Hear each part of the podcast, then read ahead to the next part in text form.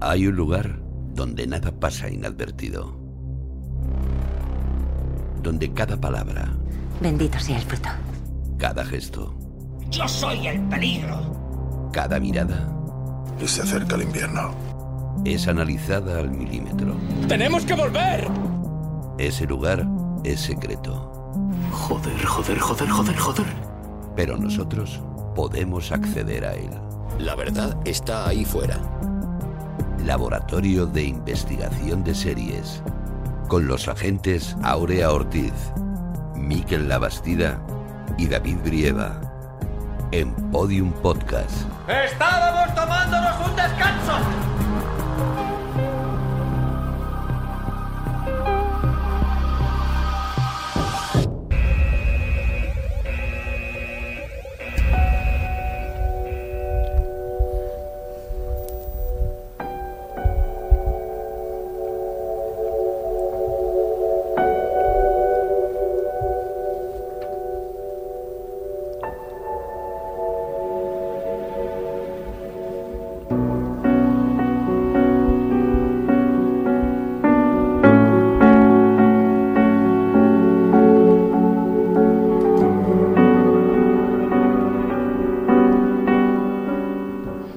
Bienvenidos al Laboratorio de Investigación de Series en el primer capítulo de la octava temporada de este podcast en el que reflexionamos sobre vuestras series favoritas. Hoy comenzamos temporada con la misma ilusión con la que yo y Triviani observa un bocadillo de albóndigas. Y más aún porque vamos a hablar de la serie que más ha impactado este verano, una distopía que asusta por lo cercano.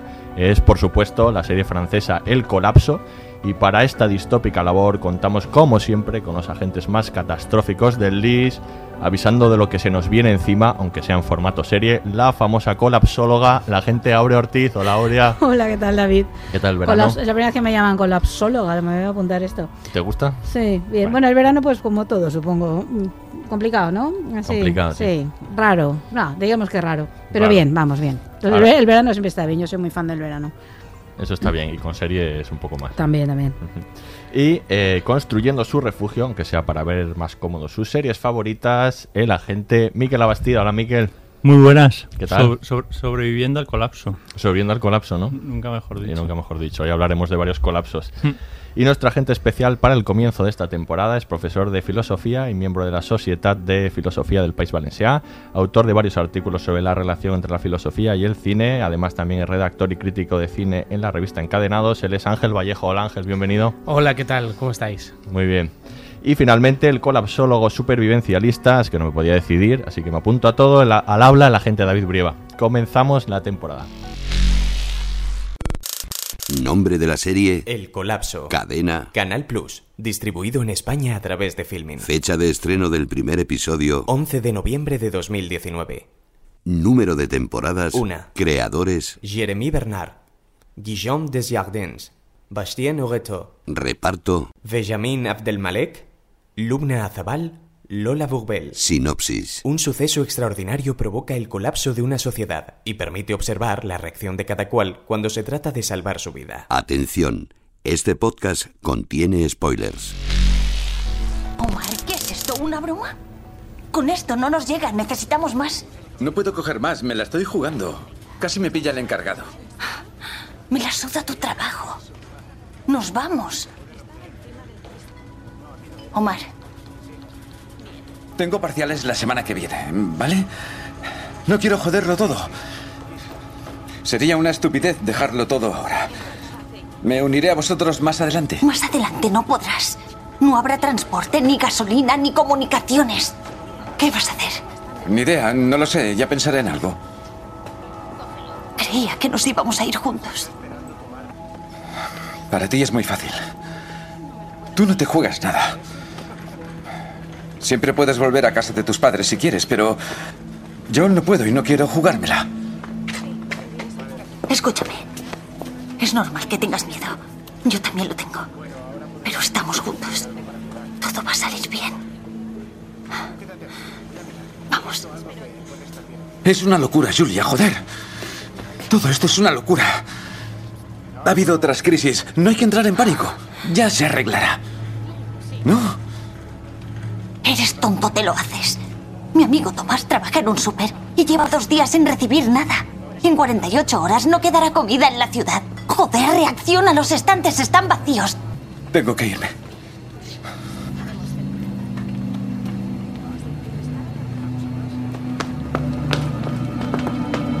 Omar. Omar.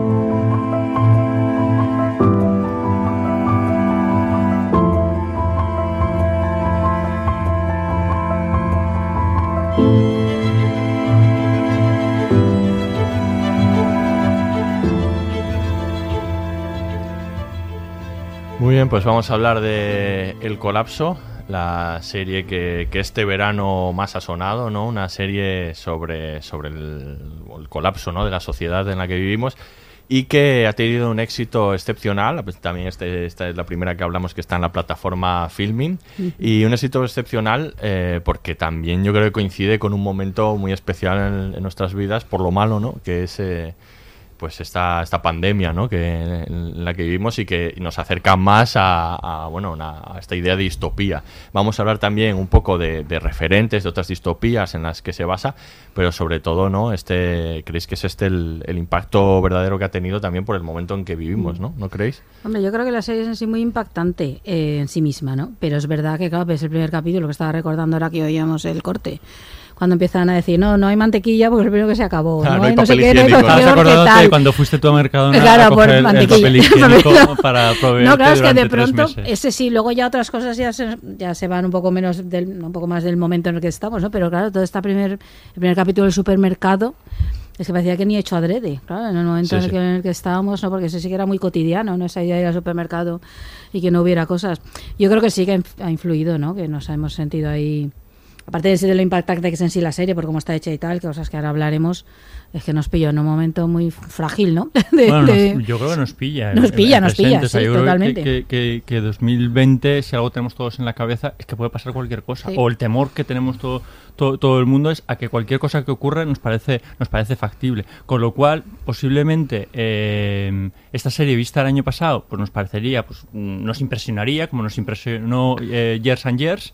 Eh, porque bueno, podíamos atisbar una posibilidad. Lo que pasa es que ahora hemos rozado esa, esa, Mm. esa, esa posibilidad. Y de hecho es verdad que la secuencia de los supermercados nos recordaba un poco a escenas vividas eh, unos meses antes. Entonces yo creo que ahí la- el, el don de la oportunidad eh, estuvo muy bien por parte de, de Filmin y por tanto el recibimiento eh, fue así. Eh, bueno, creo que, creo que aparte la serie se presta, porque es una serie efectista, no siempre efectiva, a mí me parece, y, y se presta a impresionar al, al- a- al espectador y, y lo ha conseguido, sin duda. Yo creo que esto que has dicho es muy importante porque una de las características de la serie que se ve otro- sobre todo al final, que imagino que hablaremos luego del capítulo final, ¿no? Es que. Uy, tú hay no sabes lo que hablamos aquí, Sí. vamos, como para dejarnos el capítulo final. Hay muchísimas advertencias eh, que llegan antes del colapso real o del colapso total, ¿no? Y quizá esta sea una de ellas, ¿no? Primero hay pequeñas crisis en Mm. las cuales se ve cómo se comporta la masa humana, de lo que hablaremos muchísimo también, ¿no? Y bueno, pues eh, es lo que tú dices, es el don de la oportunidad. Justo ahora nos está avisando de que quizá este sea el primer paso hacia algo muchísimo más grave, ¿no? Totalmente.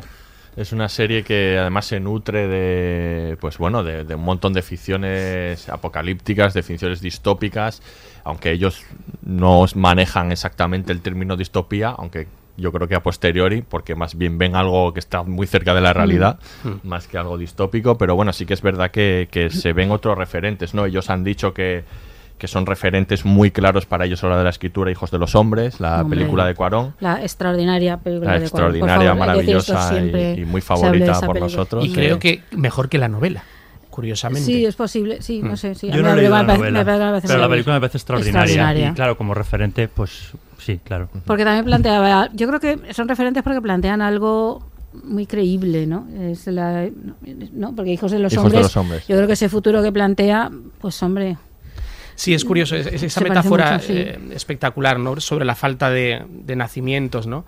Y que también tiene al final un plano secuencia magistral, que es cuando, Ah. perdonad, spoilers, aviso spoilers, No, ¿no? no. Que nace un niño por Sí. primera vez y entonces un soldado lo lleva en brazos a través de todo el ejército y el mundo baja las armas, ¿no? Ujú. Que también es un plano secuencia maravilloso. Yo sobre los antecedentes que estás diciendo, hay que señalar también que esta serie es francesa Ujú. y precisamente eh, uno de los antecedentes o de las influencias más importantes es la teoría del decrecimiento, sobre la que imagino que hablaremos ahora, que fundamentalmente tiene una raíz francesa. Sí. ¿no? Entonces, bueno, pues eh, era normal que se hiciera en este país una serie como esta y con estos referentes. Ujú. Tienen varios referentes franceses. Bueno, también, además de esos, está. Eh, mencionaban la película Victoria, una película alemana dirigida por Sebastian Schiffer, que es toda ella un plano secuencia de una mujer española en Berlín durante una noche. Y esa también, eso también eh, es un referente claro por el tema del, del plano secuencia, del que también hablaremos luego cuando. cuando eh, hagamos un análisis un poco de, la forma. ¿no?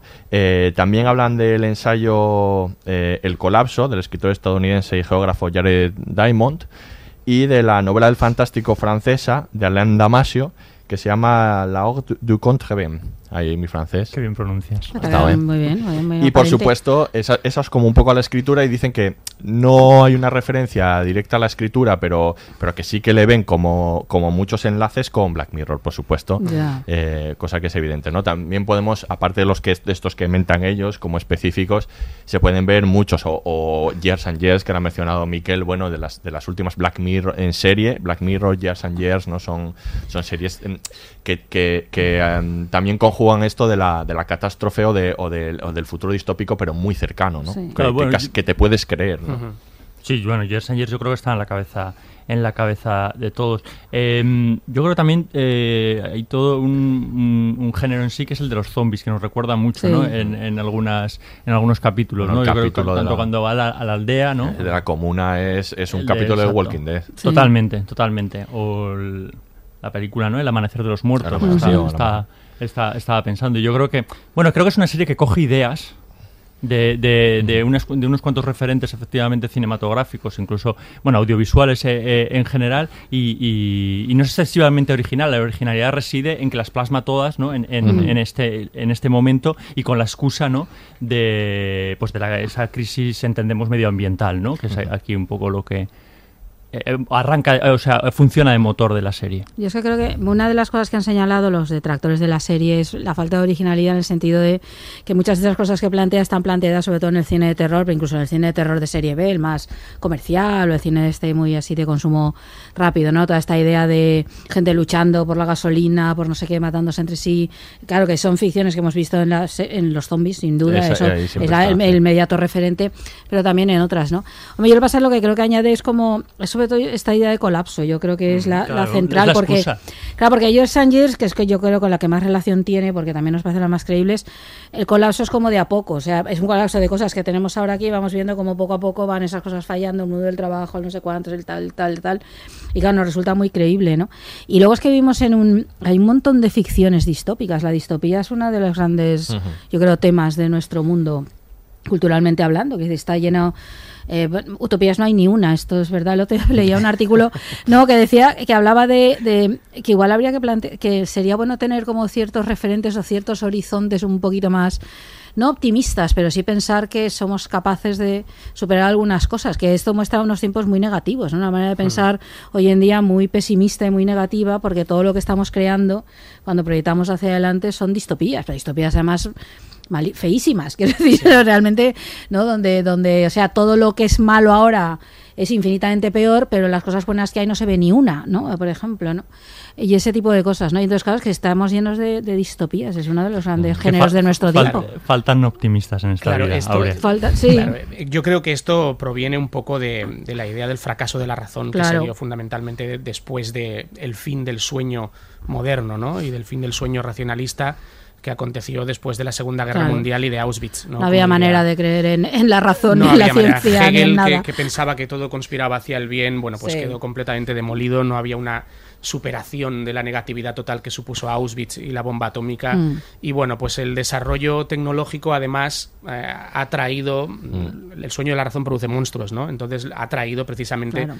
eh, unido al milenarismo, que yo creo que es una cosa que también habría que considerar, ¿no? Que estamos en los albores del año 2000 todavía y parece que estas cifras aún, eh, bueno, pues tienen una cierta influencia en, en el colectivo, en la mente colectiva humana el hecho de que efectivamente el fracaso de la razón se ha hecho patente y que la tecnología pues a veces produce monstruos, ¿no? Entonces, todo esto combinado con la hiperpoblación, la catástrofe ambiental eh, y el hecho de crear nuevos relatos en los que los seres humanos nos identifiquemos colectivamente, bueno, pues eh, hacen que sea muy fácil tender a lo negativo, porque se necesitan nuevos relatos y, y aquello de, de las utopías pues era una cosa un poquito premoderna o moderna incluso, ¿no? Y, y ahora nuestros referentes son absolutamente negros, ¿no? Naturalmente habría que dar un poquito de esperanza, pero quizá las esperanzas también son rosáceas, ¿no? Creo que deberíamos ser realistas, que es lo que intenta esta serie, que tiene como influencia también, lo he dicho antes, ¿no? Algunos referentes franceses, sobre todo, mi francés es horroroso, ¿eh? Pero, por ejemplo, el economista y filósofo Serge Latouche, que es eh, uno de los teóricos del decrecentismo, ¿no?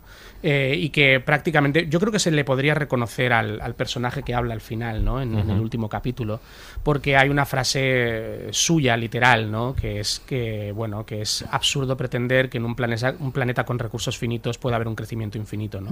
Entonces, bueno, yo no veo mal que se utilicen los referentes tanto del cine de terror como el fantástico como las distopías. Al fin y al cabo, la cultura humana siempre es eso, ¿no? Son una especie de refritos mejorados, ¿no? Son nuevas recetas eh, de cocina que siempre van añadiendo los mismos ingredientes. Y esta me parece que está muy bien cocinada. ¿Eh? Después hablaremos técnicamente, me- pero me parece que está muy bien cocinada, aunque el sabor sea amargo, claro. Ujú.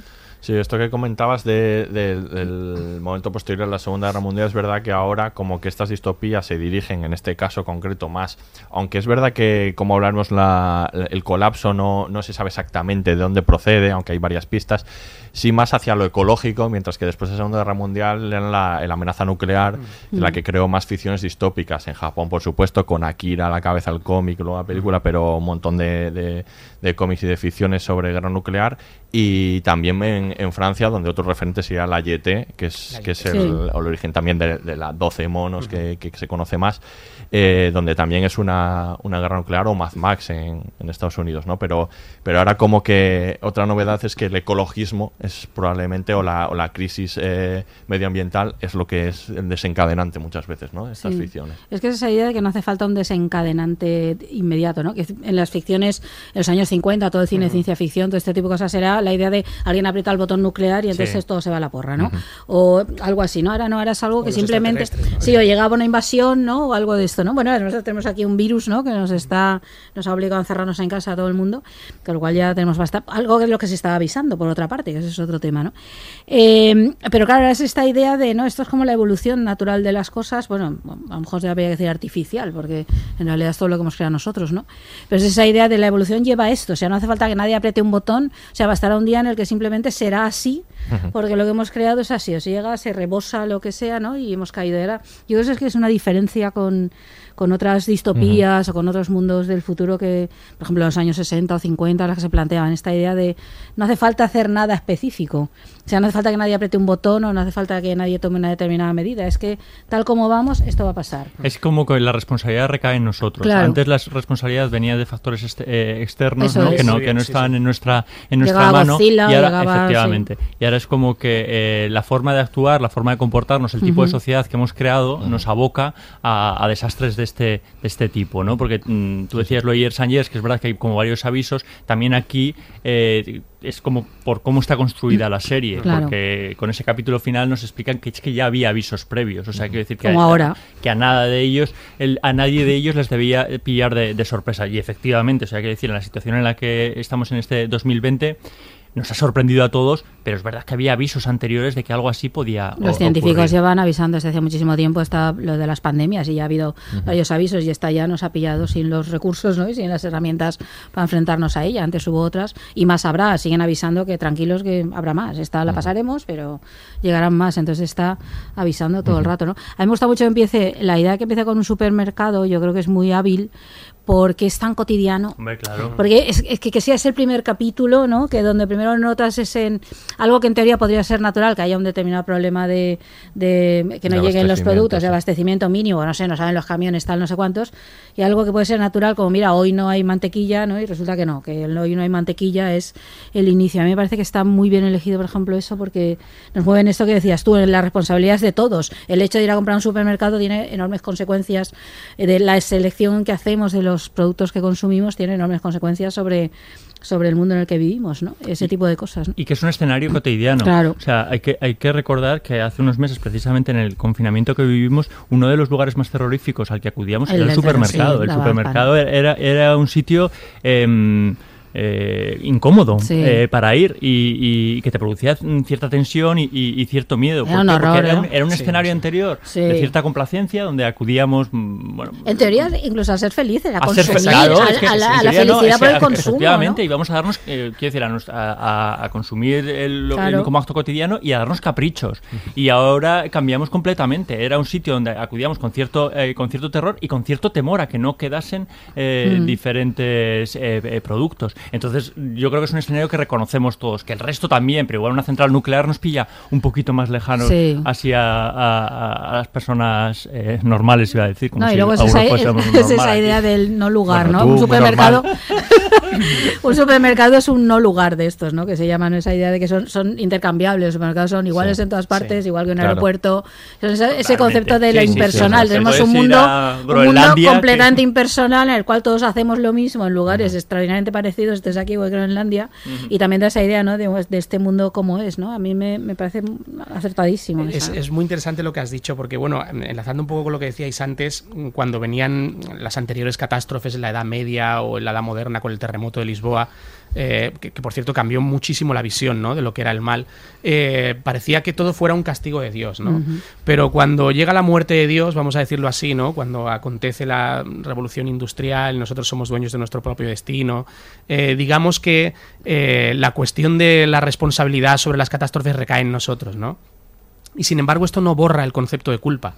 Entonces, lo que sentimos muchas veces cuando vamos al supermercado a hacer de consumo, o sea, a ser consumistas, como es el tipo de persona que se ha diseñado en estas sociedades, ¿no? Entonces empezamos a sentir miedo y culpa, ¿no? Eso, eso no ha desaparecido, sigue estando ahí, eh, pero bueno, ya no está Dios como responsable, ahora somos nosotros, y entonces es mucho más fácil que sintamos esa culpa, ¿no? Me interesa mucho el primer capítulo, se ha oído además ahora cuando lo habéis puesto en la introducción, que eh, hay una especie de inercia, ¿no? De, de la gente a seguir con su vida. Esto en realidad no es para tanto, no va a pasar, tengo un examen, tengo los exámenes finales la semana que viene, ¿no?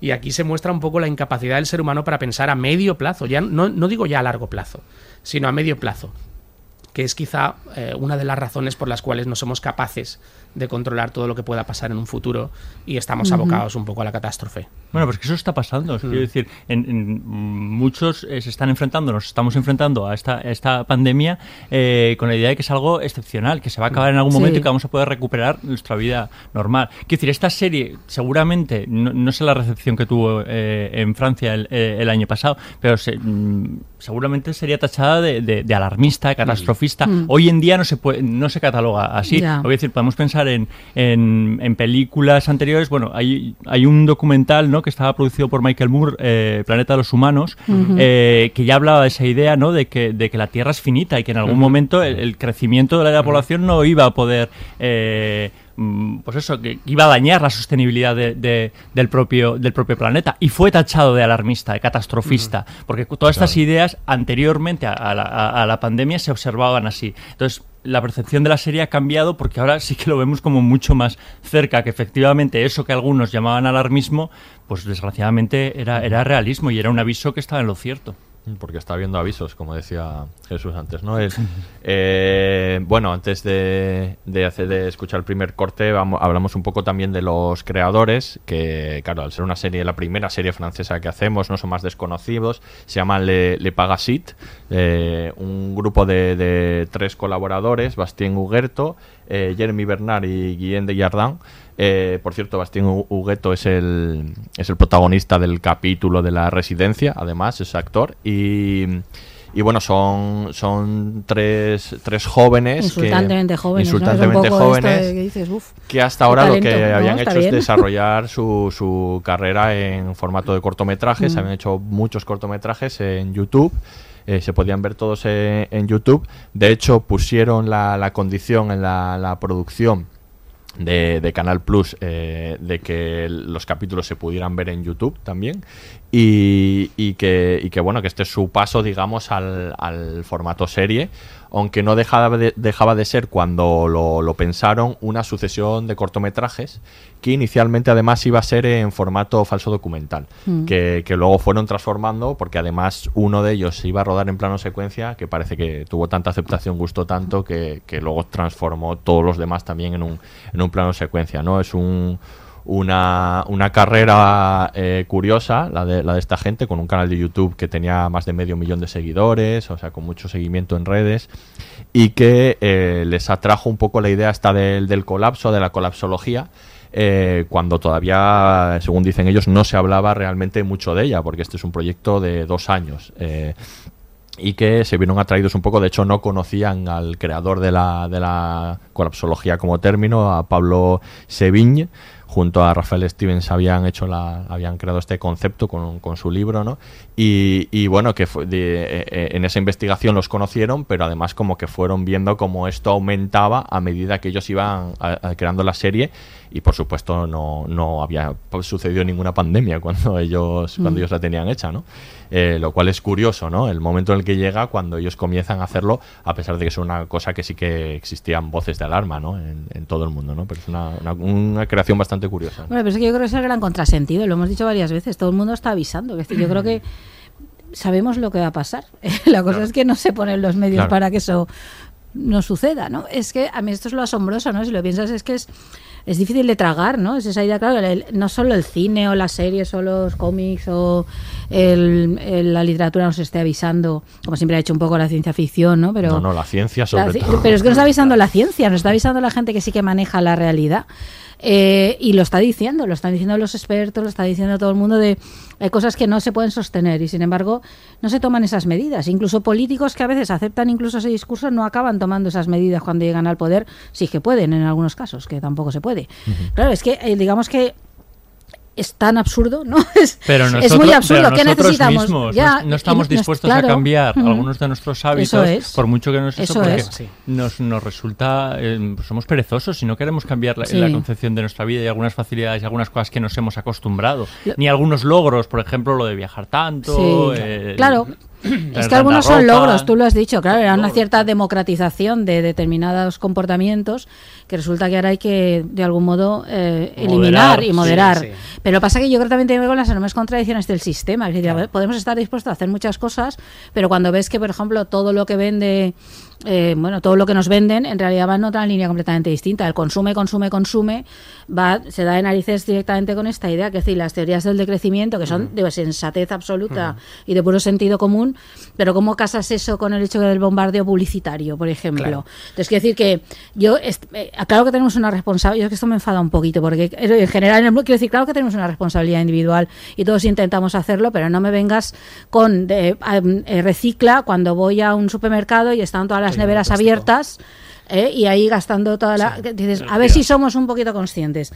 Luego no me digas que haga eso cuando un montón de cuando la élite está haciendo lo que está haciendo o cuando las grandes empresas están haciendo lo que están haciendo. Entonces claro, llega un momento que te puedes incluso revelar a eso decir deja de, de- de da- la- darme a mí la culpa porque no he tirado la lata en el contenedor correcto cuando de verdad o sea aquí aquí los que tienen el dinero los que tienen el poder no están haciendo nada sino todo lo contrario están favoreciendo todavía más esta posibilidad del colapso ¿no? entonces claro es, es muy complicado Y esto encima, de- además, cuando hay voces de denuncia, aunque sea una ficción, se Sí. ponen en marcha todos los sistemas Claro. defensivos del sistema y, como decís antes, se tacha de catastrofistas, Eso se le da es. la vuelta. pesimista, y, no, hombre, no, pero aquí consumamos, Y consumamos, consumamos y cada vez hay mayor que se cae el sistema. Cada vez hay mayor que desigualdad. Efectivamente, si hacemos un- un- un- Claro. una economía responsable, el sistema económico se cae. porque- colapsa. que- se colapsa. Eso- es que esto choca el no, uno qui- con no lo quiero otro. avanzar, pero esto es lo que dice, ¿no? El, Claro. el- el- El Bueno, científico en el el último final, capítulo, ¿no? sí. Si, si paramos, colapsa. Y si Bueno, seguimos, colapsa. No, pero yo creo que se colapsa si, si mm, por ejemplo, si determinados comportamientos económicos, mm,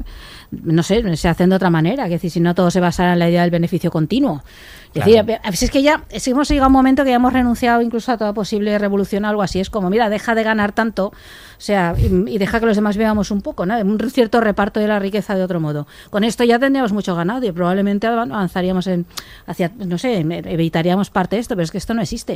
Es decir, es que cada vez los ricos son más ricos. Yo siento ponerme un poco así panfletaria, pero es que es lo que se hay. ve en la serie, se ve en la serie Se ve en la serie porque y- en la marido y pandemia. mujer, por cierto, ¿no? La Sí, ministra sí, sí, efectivamente, y, el, rico. y el rico. Pero se ve en la pandemia esta, Sí. han crecido, ¿no? Las, Las- fortunas sí. de las grandes la- fortunas la han crisis del crecido. 2008 igual y la gente se ha sí. empobrecido. Entonces, ¿qué me estás contando? Que ahora mi problema es porque no he tirado al contenedor la lata. O sea, vamos a ver si O al contenedor que no era. contenedor que no era. Sí, aquí hay una, ¿Qué me una estás- especie, pues esto? Hay una especie de dicotomía o de dialéctica, ¿no? Porque, entre los decrecentistas y los críticos del decrecentismo, ¿no? Porque, por ejemplo, eh, los críticos del decrecentismo tenemos dos aquí en España, o tres, podría decirse, ¿no?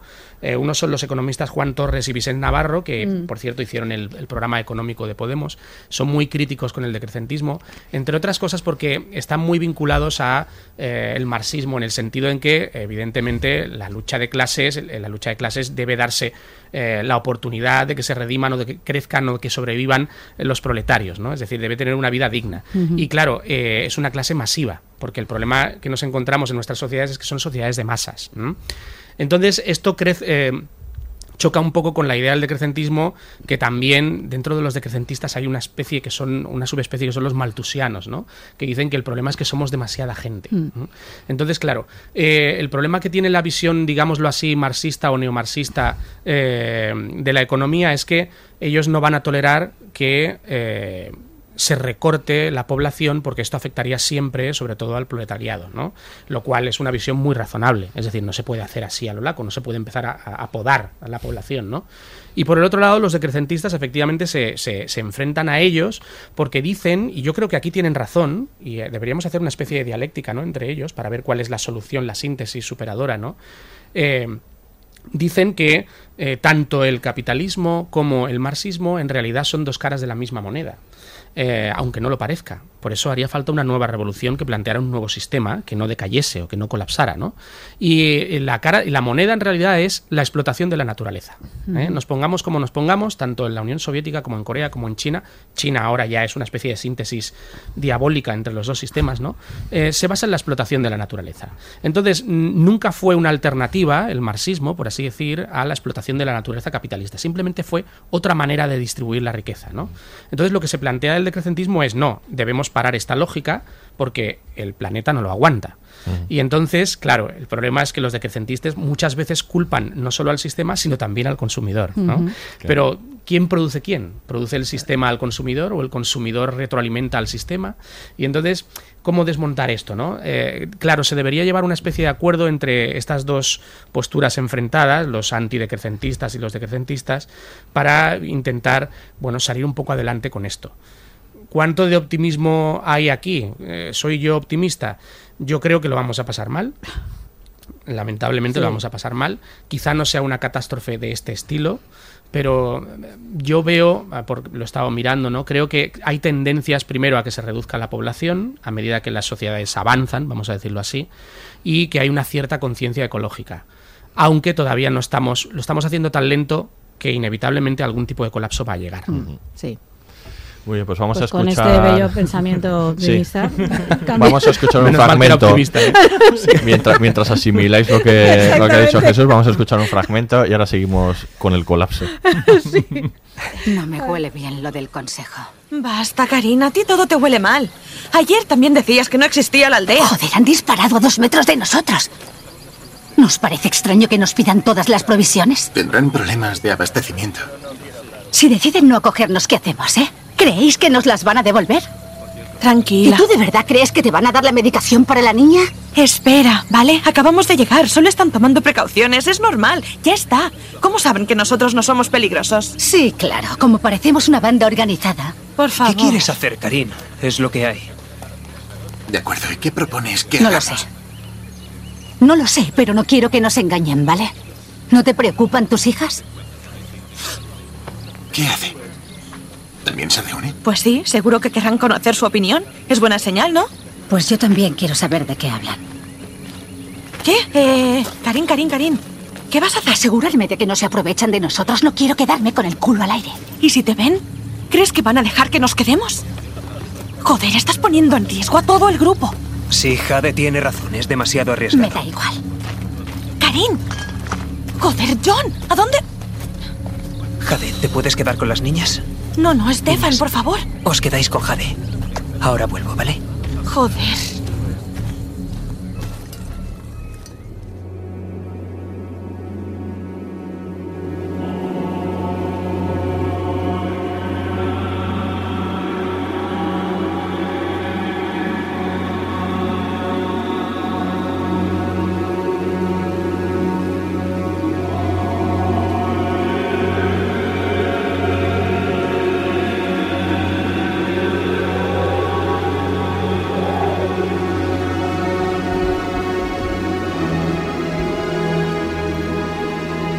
Sé si seguir con el podcast, empezar a orar o vamos con a seguir hablando del colapso. Pero crearnos un búnker y meternos Pues ahí. no, te, pues no te veo mucho en situación, también tengo que decirlo, David No, Brieva. No, no, no, no estoy, no estoy. Eh, seguimos hablando del colapso. Y bueno, de comentaban los Despagasí, los creadores, que para informarse sobre la colapsología leyeron la obra del astrofísico francés Jacques Blamont. De hecho, de, de él, de, de su nombre Jacques, viene como en homenaje el, el científico, el colapsólogo que aparece en el último capítulo. Es un homenaje a él.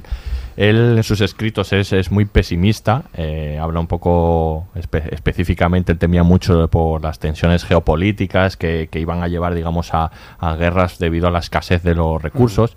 Y, y bueno, ellos cuando pensaron la idea se le llamaron y se reunieron con él, un hombre ya muy mayor, de hecho murió poco antes de, de- estrenarse la serie y, se reunieron con él un poco para intercambiar ideas y, un poco ver un poco su, forma de pensar ¿no?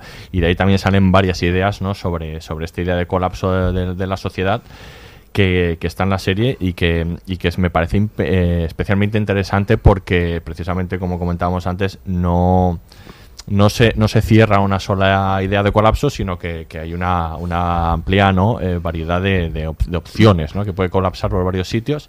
Luego, luego hablaremos también del último capítulo, que quizás lo deja un poco más, un poco más claro, ¿no? Eh, la vertiente más ecologista, porque también hay que decir que ellos sí que tienen como una vertiente muy ecologista, eh, son, son, son activistas eh, ecologistas, ¿no? Los de Spagasich, y de hecho hicieron una cosa muy curiosa en el, en el rodaje, hicieron un rodaje que llamaban una ecoproducción, en la que bueno trataban de implementar un montón de, de- de ideas que, que, bueno que reconocieron que tampoco generaban un verdadero impacto porque luego hacían otras muchas cosas en las que rodar cine no puedes que, que eh, volar un avión un montón de gasto eléctrico de- de todas las cámaras y de todo.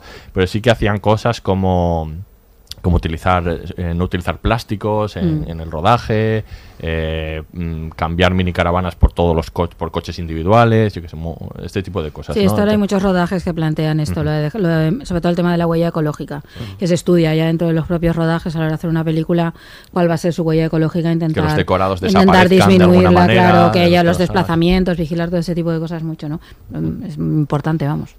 Claro. Sin duda. Ujú. Bueno, pero sobre esta idea de bueno del colapso ¿no? que, que plantea y que, y que plantea pues, pues un mundo que ya hemos anticipado, pero que tiene como toda una serie de ideas que, eh, en las que, que, que toca, digamos, las, las claves ¿no? de, la- de las que podrían ser el colapso, porque sí que es verdad que hemos hablado del primer capítulo de la de- desabastecimiento, pero hay una gasolinera, ahí vemos cómo se acaba el, el combustible, eh, vemos también muchas eh, divisiones económicas por edad, bueno, hay muchos temas, ¿no? Hay muchos la, temas la- de- la de energía hablar, nuclear, el tema de la creación de El una tema. comuna que se entiende que tiene relaciones Ujú. no económicas o sociales distintas ¿no? de la organización social que tenemos ahora. Ujú. Sí, hay muchas ahí. Mm. Y las planas al principio, la el primer plano de la película, el primer plano, la primera imagen, que es todo, es un televisor donde van saliendo todas estas cosas, donde alguien va cambiando de canal y van saliendo, salió el plástico, las tecnologías, el petróleo, eh, un desastre ecológico, es decir, sale todo, hace una, ahí un- un- una especie de, de collage, ¿no? De todo eso que es lo que luego habrá, ¿no? Que es lo que tenemos ahora, ¿no? Que si pones cualquier televisión también te va a salir todo eso, ¿no? Ellos dicen que lo que les interesa no es tanto eh, bueno, la- lo que les interesa fundamentalmente es, es ver cómo reaccionaríamos si esto sucediese, ¿no? O sea, lo que plantean en cada capítulo es las reacciones individuales y colectivas frente a cada uno de estos acontecimientos, ¿no? Yo creo que esto lo hacen bien. Sí, yo creo que está muy bien reflejado. Una de las cosas que más me llama la atención a mí es precisamente esta, ¿no? Si realmente reaccionaríamos así o no. Y lamentablemente creo que sí. Entre otras cosas porque las sociedades masivas, yo siempre estoy con la palabreja, pero creo que es importante, ¿no? En las cuales vivimos ahora eh, han deteriorado las antiguas relaciones de comunidad que teníamos cuando vivíamos en poblaciones más pequeñas, ¿no? Lo que se está viendo aquí es que cuando una sociedad masiva colapsa, nadie conoce a nadie y entonces cada cual lucha un poco por lo suyo, ¿no? En, eh, todas estas eh, redes de solidaridad que se podían haber establecido en pueblos o poblaciones más pequeñas, pues un poco desaparecen porque ya nadie conoce a nadie. Y yo creo que esto fundamentalmente se ve, está muy bien metaforizado y es terriblemente real en, en la residencia, ¿no? Sí.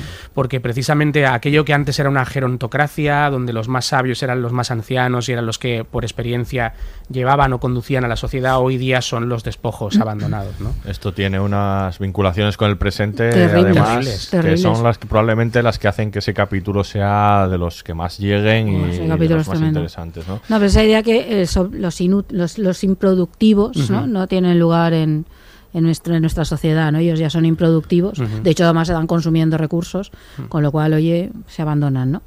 Es que es tremendo, ¿no? Y yo creo que es esa, esa idea, ¿no? Y la llevada al extremo, pero hemos visto que en la realidad no ha sido tan llevada al extremo. Que la cantidad de ancianos que han muerto con esta pandemia ha sido es brutal. Principalmente eh, cómo eh, desde algunos órganos de poder, algunos países con poder, eh, han afeado que se, que se dediquen recursos Sí. para Sí, intentar sí, sí. salvar en esta pandemia a las personas de mayor edad. Eso es, eso es. lo terrible. No, pero además empezó así. Yo recuerdo que al principio, pero yo creo que todos caímos en ellos. Bueno, es que solo afecta a gente enferma y a gente mayor, parece que no es tan grave. Esas cosas yo creo que era cotidiano al, al origen. Desde yo cuando ya se vio que aquello afectaba a todo el mundo y no estábamos en esto. Era como, y lo piensas, la barbaridad que eso supone, el decir eso, el de como son prescindibles, Sí, ¿no? Como al fin y al cabo ya el- están tocados. El artículo del Viralindo en su momento Sí. hablando sobre esto, que es muy recomendable. Sí. Efectivamente. Es que no solo, no solo no son productivos, y volvemos otra vez a la lógica de la producción ¿no? y la de la explotación, sino que encima consumen recursos. Claro. Claro. muchos. Yo estoy seguro, lamentablemente, que habrá alguien que habrá planteado el hecho de que, bueno, ya no cobran pensiones. Y de hecho he visto algún titular en algún periódico, Mm. cuyo nombre no quiero acordarme, eh, que no pertenece a este grupo, pero bueno, eh, en el que se planteaba que se habían ahorrado 16.000 millones de euros en Sí. pensiones, ¿vale? Entonces, bueno, pues eh, con esta lógica aún nos pasa poco. Claro. Efectivamente. Ujú. Sí, pero yo creo que el valor de series como esta o de ficciones como estas es ponérnoslo aquí delante de la cara de manera tan brutal y sobre todo apelando a nosotros aquí. Porque yo con la serie todo el rato tenía esta sensación de qué haría yo. O sea, no formulado ahí en plan metafísico yo en mi casa y no quiere decir, quiere decir- pero es algo que no puedes evitar pensar porque cada una ficción lo que hace es ponerte en el lugar donde están los personajes y esto que esta serie en realidad personajes como tal no hay prácticamente porque excepto dos casos, ¿no? Pero casi todos gente con la que no te identificas porque están ahí, ¿no? Moviéndose la masa, ¿no? Es esa idea de masa que está muy clara. Pero es verdad que te coloca todo el rato en esa tesitura el de qué haría yo, qué haría yo en el lugar del de la residencia, qué haría yo en el de la gasolinera, qué, qué- qué haría, no sé, cuando llego a la comuna. Eh, que espero que no matara a alguien, pero ¿qué Bueno. decir, ¿dónde estaría? ¿Estaría en el lado del miedo de estos no quita que nos van a no nos van a dejar entrar, hay que conseguirlo o en el lado de los que colaboran, ¿no? Porque está toda esa dicotomía todo el rato, ¿no? Bueno, yo no estoy muy de acuerdo, perdonadme, porque voy a empezar ya el haterismo. Dale, dale. Eh, con la dicotomía, o sea, quiero decir, la serie está enfocada a. O sea, eh, ha- habéis hablado de reacciones. Yo creo que la reacción mayoritaria es el sálvese quien pueda. Sí. O sea, cualquier atisbo de esperanza de actuar de otro modo es frustrada. Quiero decir, por ejemplo, en el capítulo de la residencia, el chico que los está cuidando intenta actuar de otro modo, Hmm. pero no puede. Al O final se ve obligado a eso. o en la central nuclear. o en la pro- Hmm. Y en la propia aldea, o sea, quiero decir, al final la- eh, los que viven en, en- en- en la comuna iban a tomar la determinación de aceptarles, pero mm, al final van a reaccionar de otro modo porque eh, la reacción de, de- de los otros les aboca a, a- a tener una reacción, mm, no sabemos muy bien cómo, Sí, pero, eso no deja que eh, la aldea sigue existiendo y la colaboración sigue existiendo. Mm, sí, pero no sabemos lo que ocurre a partir de ese momento porque seguramente a- aquello es un, eh, es un punto de ruptura. O sea, porque lo que ellos iban a, determinar seguramente eh, cambie sustancialmente cuando descubran que han matado a uno de, a uno de los suyos. Seguramente su reacción Y ya no volverán sea- a ayudar a ya no sea la ¿no? misma. Pues posiblemente no. O sea, yo creo que frustra un poco eh, la esperanza de que se pueda actuar de otro modo. O- o yo por lo menos es la lectura que extraigo de casi todos los capítulos, porque veo que la reacción mayoritaria es intentar salvarse Sí. a costa de lo que sea y de quien sea, y que aquellos que intentan hacerlo eh, de una manera tímida, porque son como, como, como contados en los capítulos, de otro modo, eh, ac- acaban atropellados por, ya no iba, iba a decir por el sistema, pero es mentira, acaban atropellados por la acción de, de- de- de- de sus iguales, o sea, son los ellos los que les atropellan. O bueno, en, No. en el caso de los ricos, eh, pues también, imagínate, ¿no? Quiero decir, el- el, eh, se salvan a costa de eh, atropellar a Mm, personas con menos. No, no, y además se salvan, ¿eh? que ahí sí que lo llevan Sí. hasta el final. Que decir, tú esperas los ricos que les pase algo, ¿no? Los dos ricos se salvan, la del barco y el avión, la pareja. Acaban salvados, que decir, como sucede decir- en la vida real, que probablemente el más Sí, rico pero- se salvará pero por eso y el más decir que pobre no hay se una- morirá. Que no hay un abanico de posibilidades. O sea, No. quiero decir, si tú- la lectura de la serie. eh, es Bueno, pero es está el capítulo de la central nuclear donde hay una Hay colaboración. hay una colaboración casi suicida además. Y hay como un, y un sentido de la responsabilidad Claro. también, ¿no? Sí. De decir, bueno, esto es lo que nos toca hacer, hay que Y intentarlo. el de la ¿no? residencia, pues hay gente que es as- que Sí. altruista hasta el punto de, de, bueno de quedarse ahí solo, ¿no? Hasta- E incluso de morir voluntariamente. Sí, sí, sí. Sí, es interesante. Esta idea que has dicho es, mu- es muy interesante porque, eh, bueno, realmente ni siquiera los políticos pueden actuar, ¿no? Porque cuando vemos en el capítulo final que la ministra está hablando con el científico, lo que está mostrando ahí es que las, mm, las administraciones son mastodónticas y una vez se ponen en marcha es muy difícil pararlas y Eso funcionan es. con su propia lógica. Y como has dicho antes, eh, en un mundo globalizado, que un país mm, tome una eh, decisión sensata muchas veces conduce precisamente a, a la abolición de estas medidas, ¿no? Es, es el típico dilema del prisionero, en el que curiosamente las opciones más racionales al final se convierten en irracionales, ¿de acuerdo? y te van a llevar a una pérdida total, ¿no? Entonces, ni siquiera los políticos muchas veces pueden, pueden actuar si no quieren eh, provocar un colapso mayor. Y estas reacciones masivas en realidad se han dado muchas veces a lo largo de la historia. Por ejemplo, eh, es un caso muy típico, ¿no? Pero ¿qué sucede en la Alemania nazi? ¿Por qué 80 millones de personas? Aun cuando hubo miles de justos y justas, ¿no? Eh, 80 millones de personas fueron capaces de seguir una lógica completamente destructiva y, todos siguieron a una y, y era imposible oponerse, ¿no? En este sentido, pues claro, en el sálvese quien pueda, eh, siempre habrá personas justas, pero la lógica aplastante de, de- de la masa se las llevará por delante, indefectiblemente. La- la- el capítulo de la central nuclear me recordó mucho también a Chernóbil y- Claro. y los Sí, liquidadores, ¿no? sí, Toda esta gente que, fue voluntariamente a, a dar su vida para intentar eh, Mm. callar un poco el... Bueno, ellos comentan que, que tenía- la idea mm, eh, de la serie no era plantear la de la de mm, un egoísmo absoluto, sino Mm. que querían que presen- se presentase también la idea de ayuda mutua de Ujú. manera permanente. Y también dicen que, que ellos se consideran que lo que han retratado es, es amable. O sea, que ellos, eh, su perspectiva de lo que podría suceder realmente es mucho más cruda de la que han plasmado, que querían ser de alguna manera un poco más positivos. Eso por la línea de lo, de lo que, lo que dice Miquel, ¿no? Y luego una idea que me parece muy interesante también es, bueno, como se plantee en un país que, que, mm, que es Francia, en el que no... eh, no por ello, ellos no, no, creo- no tenían una idea de hacerlo en Francia por, por, por ser franceses, sino en un país privilegiado eh, ¿no? Eh, económicamente y sobre todo esto, ¿no? que dirigido también a, pues a, a lo- a los que vivimos en este tipo de países para eh, que viésemos ese choque de realidad. Obviamente, esto se lo pones a alguien de los Balcanes o de- y dirá, pues es que yo todo esto ya, Ya lo he conozco, vivido. ¿sabes? Sí, No- sí, sí. O de, ¿sabes? O, de- O de en algún África, otro, en en África, un africano. Pero claro, es que la realidad está ahí para nosotros, en realidad, ¿no? Que, que- No, que se presenta sí. como muy, muy cruda y muy, muy cercana, pero para los países privilegiados que pensamos que somos intocables, ¿no? De alguna Sí. manera. No, de todas maneras, claro, es que estos también son los comportamientos que aprendemos, ¿no? No, no Hmm. tanto el de cooperar como el de competir. Sí, sí, Es decir, esta sociedad del consumo que estamos hablando y tal, lo que favorece básicamente es la competición. Mm. Es decir, el capitalismo está favoreciendo esto, la idea de estás compitiendo todo el rato con los demás para conseguir lo que sea, ¿no? Eh, Entonces, claro, si no, eh, eh, también la respuesta es lógica, primero porque también históricamente es así, o no sé si Hmm. atávicamente, o está en nuestra en nuestra biología. Yo creo que- yo creo que sí, La- sí. A ver, hay una parte que tiene que ver con la Sí, defensa, naturalmente, sí. pero no solo está eso, la cooperación también está, pues si no tampoco hubiéramos llegado hasta aquí. No me refiero al colapso, sino al hecho de entiendo, hacer sí, otras cosas. Sin cooperar no hubiéramos salido de las cavernas nunca, ¿no? Sin cooperación. Pero es verdad que, que, claro, también si tú, eh, si el sistema todo el rato está favoreciendo esta idea de la competencia, la de la de eh, clas- clasificar, la de estar, no sé, dentro de escalas const- constantemente, mm, ¿cómo no vas a responder ante una situación de crisis así? Al otro que le den, me salvo yo, ¿no? Entonces, claro, eso también tiene que ver con los valores Sí. que son, y estos son valores, lo siento, pero son los valores económicos que están, los valores de la empresa hoy en día, los- pero también se están dando ahora en la educación muchísimo, Mm. en las universidades, ¿no? Todo esto el rato esta idea de, de competir, de, ¿no? de ser clasificado.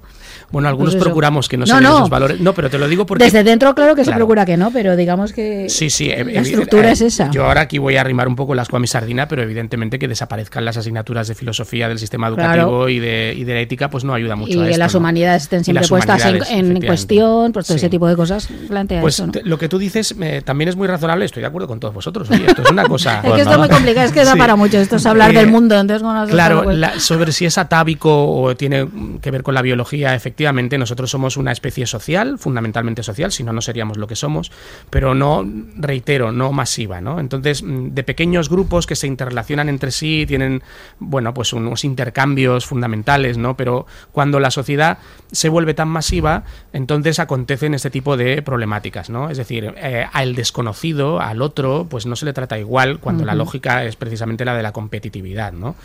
Mm, ¿Cómo funcionaría esto? Si ¿Qué tendría que suceder para que funcionara una sociedad masiva? Pues que fuéramos como termitas o como hormigas, ¿no? Es decir, que no tuviéramos, vamos a decirlo así, autonomía o capacidad de Mente colectiva, ¿no? Exacto. Una mente colectiva puede ser masiva, pero una mente individual. Casa muy mal con esto de llevar colectivamente la, la- convivencia, ¿no? Entonces, bueno, a lo que están tendiendo nuestras sociedades después de la revolución industrial fundamentalmente es a esto, ¿no? A, algo que se nos ha ido un poquito de madre. Y entonces, lamentablemente, la naturaleza, vamos a otorgarle casi un- una entidad divina, regularizará. ¿Cómo? Pues evidentemente con haciendo desaparecer a un montón de Claro, individuos. una, claro, una de las una de las cuestiones de que surjan las pandemias que tiene una explicación perfectamente razonable, si te cargas el ecosistema, liberas virus que estaban encerrados ahí, pues al final viene a corregir la hiperpoblación. Y no Sí. soy maltusianista, pero entiendo que tiene su lógica. Bueno, eh, ha llegado el momento, hablemos de plano secuencia. Eh, un- ¿Qué plano secuencia? Pero, ¿cómo? Pero es un ¿Hay un plano plano se- secuencia? Bueno, uno de lo- una de las claves también del éxito de la serie ha sido ese, como no, cada vez que en una serie hay un plano secuencia, eh, esto, vamos, genera polémicas de todo tipo por, por la exaltación y por, y por lo contrario, ¿no? Eh, en este caso son todos los capítulos un Mm. plano secuencia y, eh, en mi opinión, eh, muy, muy interesante su, su utilización en este caso, porque eh, realmente lo que se trataba era de vivir ¿no? aquella experiencia y desde luego yo estoy dentro de esa experiencia permanentemente, ¿no? O sea, todos los capítulos o prácticamente todos, si, si quitamos un poco quizá el de la residencia, tiene un- una estructura similar en la que hay un increscendo de tensión que suele explotar al final, ¿no? Y, y en eso estás, estás con ellos, ¿no? Eh, permanentemente gracias a ese plano secuencia que además está muy hábilmente construido, ¿no? No, algunos son de, de pensar, pero ¿cómo has hecho esto? O sea, el, el del agua, por ejemplo, agua, este, sí. El, el capítulo este del Sí, barco. sí, sí, sí. Hay gente que lo pone en duda, que sean falsos planos Es posible que en algunos casos los haya, pues son muy largos y yo creo que sí. Pero bueno, Sí, aún, claro, así, sí. aún así técnicamente es prodigioso eso, totalmente. rodar eso, ¿no? Yo creo que principalmente es que está muy, está muy, está muy justificado. Sí, vez sí. con lo del plano secuencia pasa eso.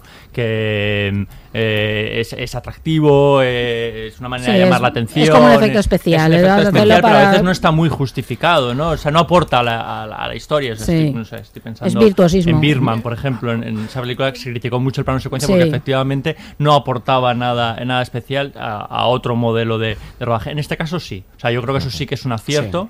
eh, porque marca el tono de la serie, porque totalmente te mete como un personaje ma- eh, eh, más dentro y, y porque era importante que estuviésemos dentro para, para sentirnos eh, cómo se sienten los, lo- los personajes. Yo creo que en este está, está, más que, está más que justificado y eso es un acierto. No, no, Sí, yo creo igual. A a ver, podría otro ejemplo, 1917, ¿no? Esos dos grandes planos secuencia, porque hay un corte entre medias. Lo único que obedecen es a la- el afán del director de mostrar su virtuosismo. Sí, efectivamente. Ese es un buen ejemplo, sí. Ahí no está justificado porque además queda bastante irreal. Sin embargo, aquí sí te mete muchísimo dentro de la acción, estás conviviendo con ellos. Yo a veces estaba verdaderamente angustiado. No, no, Yo es, es inevitable, tiempo. es inevitable. no estar- todo el tiempo. Como siempre, quizá lo- los- el único problema que tienen los planos secuencia, y por eso, aparte que ahora están muy de moda, no es que no, no acaban de desarrollar bien la psicología de los personajes. ¿no? No, aquí no importa la psicología. Pero bueno, yo creo que aquí está perfectamente. Claro, pero bueno, es lo que decía ahora, es que no existen. Aquí no existen los personajes. Es que yo creo que aquí, es, a ver, la serie yo creo que es como descriptiva, ¿no? Yo no, no va ni a las razones del colapso, bueno, el último capítulo sí, eh, pero al- hasta que llegas hasta ahí ya te has visto toda la serie, ¿no? Eh, no va a las razones porque no importa, importa el colapso en sí, lo que pasa. Entonces lo que hace es una especie de descripción de, mira, esto puede pasar y te vas a encontrar que vayas a una gasolinera y no tendrás gasolina, ¿no? Y no todo ese tipo de cosas, ¿no? Y luego yo creo que tiene otra de sus grandes influencias, pero que es una influencia general del cine ahora que no hemos citado, es, son los videojuegos. Es que tiene una estructura de videojuego cada capítulo. Es, a mí me recuerda mucho a Hijos de los Hombres. Yo creo que su influencia principal probablemente ellos lo dicen, pero incluso formalmente es esta, porque Hijos de los Hombres, los dos planos secuencias estos de él Sí. con- pues, huyendo, eso es de videojuego, disparando, sí, ¿no? Del huyendo está además muchas veces en cámara subjetiva en aquel caso, aquí no tanto. Pero yo creo que tiene una estructura de, de algo que, que no es nuevo, porque el videojuego ya tiene muchísimos años y estamos muy acostumbrados, incluso la gente que no jugamos a videojuegos, a estas a este tipo de planificación. ¿no? Pero es que yo creo que aquí me, me parece que tiene todo el sentido porque tiene una absoluta coherencia con lo que está contando. ¿eh? Coge momentos. Dice, esto es lo que va a pasar. Y el colapso va a suponer que si vas al supermercado esto. Y entonces aquí tienes 20 minutos de angustia Mientras estamos ¿no? viendo qué es lo que sucede ahí, o el de la gasolinera, que es muy angustioso, el de la comuna me parece es súper angustioso, sí. eh, todos ellos, ¿no? El de la central nuclear ahí que pilla el momento, que se va a mí, yo creo que se cuesta más, porque al principio no acabas de entender muy bien qué diablos está pasando ahí y tal, pero luego tiene mucha enjundia ese, ese capítulo. De la gasolinera Sí, también. y yo creo por esa estructura de, de fragmentos, que además son cada uno en un día distinto, de ¿no? Sí. el día 2, el Sí, día sí, 5, el 6, tal, no sé cuántos, con lo que se, todo eso ha ido avanzando. Y, y, claro, se trata de una, de, una, de una estructura completamente inmersiva. Claro que no hay psicología, porque lo que importa es la situación. Pero es interesantísimo que no habiendo psicología, sin embargo, sí que estemos ahí. Yo Sí. no puedo evitar estar. Me arrastra en la acción, que si estoy corriendo con ellos, estoy res- mm, eh, respirando con ellos, estoy intentando ver cómo diablos salen de ahí. No hay otro modo. No hay otro modo. modos, también te lo digo. O sea, que Entonces, es decir, claro- si entras en la serie, entras así. Pero, si es que es no una, entras. pero es que es la lógica esa y lógica de parque de atracciones, que esta es otra de las grandes lógicas en las cuales vivimos actualmente, ¿no? La de te tienes que meter dentro, estás dentro de la montaña rusa, Sí, sí. es- es- teniendo eso, la experiencia. La serie se plantea que es muy de experiencia, pero de experiencia en ese sentido, de parque de atracciones o de videojuego. Totalmente. Entonces yo creo que en ese sentido esa serie, eh, mm, a ver, eh, podría resultar muy frívola, entendedme, por estar utilizando esto, pero sin embargo aquí casa muy bien, yo creo, con lo que está planteando, es la sensación. Dice, mira, esto es lo que vamos a vivir, si nos pabilamos un poquito, ¿no? Y lo que vas a vivir va a ser eso, el caos, el no tener ni idea de qué diablos te está pasando, ni cómo vas a salir de ahí, ni si vas a ser el que coja la pistola y mate o el muerto, o el que se quede mirando, el que no- o el que mira, yo me quedo en mi casa y que se caiga el mundo, ¿no? Que es yo, yo creo que encaja mucho. Entonces, a mí, bueno, me parece que es así. Claro, eh, cuando hablamos al principio si era impactante o no en sí misma, yo creo que tal como está planteada, sí, porque creo, yo creo que hay una coherencia enorme entre forma y fondo en ella, ¿no? Eh, a mí sí me parece que la hay. Luego puedes entrar más o menos, o. Claro, es que yo creo que hay una especie de efecto trampa, quiero decir, Mm. porque si no existiese ese plano secuencia, Claro. a lo mejor eh, ellos se verían obligados a, eh, a dar más explicaciones Ujú. eh, eh, en la Sí, serie, sí, a que el guion totalmente. fuese mucho más elaborado. Eh, entonces, de esta manera, o sea, hay, eh, ellos, hay muchas preguntas que no, que no responden porque como el punto de vista es el de uno mismo que va viviendo la experiencia, Claro.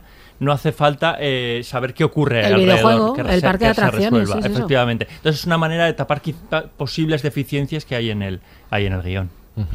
Ellos también comentan que siendo su interés principal que fuera muy realista, entendían también que el mecanismo que utilizaban era añadía, digamos, tensión o sentido de urgencia, que es verdad que lo hace, en detrimento un poco también es verdad en ocasiones del realismo, pero que eso es una decisión que no, no por no meterte allí, sino por, por a lo mejor lo que querían contar eh, o sobre los personajes o, o la construcción de los personajes hacia eso, pero que bueno, que es una decisión que tomaban porque priorizaban una cosa frente a la otra. Pero ¿no? en una obra audiovisual el realismo no es tan importante como lo verosímil. Si es verosímil, te da Claro. igual que sea realista. Y sí que es verosímil, es que son cosas distintas.